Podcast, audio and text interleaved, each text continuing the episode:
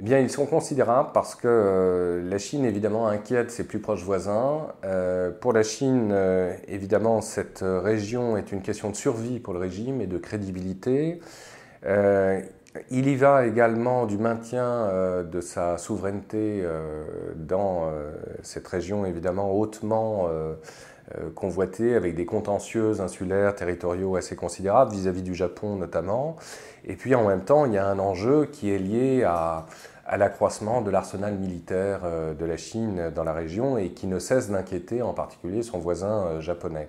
Rappelons également que dans le discours officiel euh, de Xi Jinping, le mot renaissance Fuxing en chinois est sans cesse rappelé.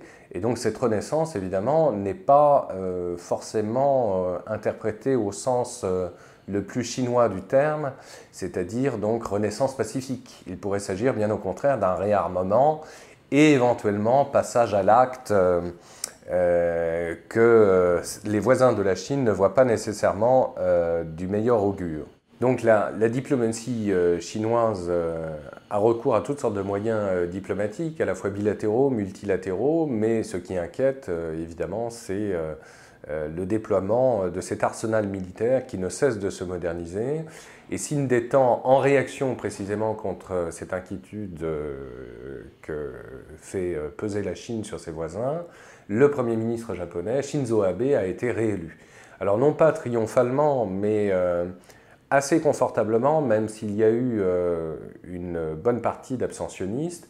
Mais euh, cela signifie que Shinzo Abe, pour les quatre années euh, qui viennent, va avoir les mains libres pour effectivement poursuivre euh, son effort de restructuration de l'arsenal japonais, mais aussi pour réformer la constitution japonaise et mettre, pourquoi pas, à disposition les forces d'autodéfense japonaises auprès de l'armée américaine, qui pourront ainsi conjointement participer à des manœuvres bien au-delà même euh, de l'Asie.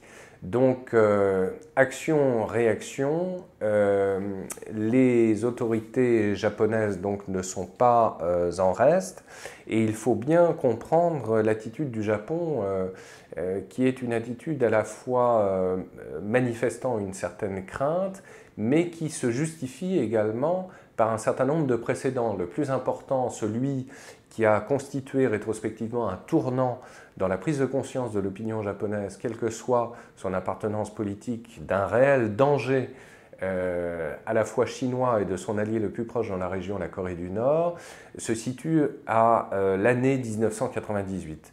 Lorsqu'en 1998, la Corée du Nord a procédé à un tir d'exercice en direction précisément du Japon. Et à partir de ce moment-là, le Japon a décidé donc d'accueillir notamment sur son territoire euh, toute une euh, batterie euh, de défense antimissiles américains installés de facto à partir de 2003. Et depuis lors, on assiste évidemment à une radicalisation des positions de part et d'autre. Euh, Shinzo Abe également est très proactif d'un point de vue euh, euh, de ses initiatives diplomatiques. Il faut rappeler que l'été dernier, il s'est rendu en Union européenne, qu'il s'est rendu notamment bien sûr à Paris et par la suite à Bruxelles au siège de l'OTAN. Il en a appelé à la réalisation, je cite, d'une paix active. Donc là aussi, ambiguïté des termes qui s'adresse directement à la Chine. Et donc, euh, on va assister très certainement au fil des mois à une radicalisation euh, entre Tokyo et euh, Pékin de leurs rapports respectifs.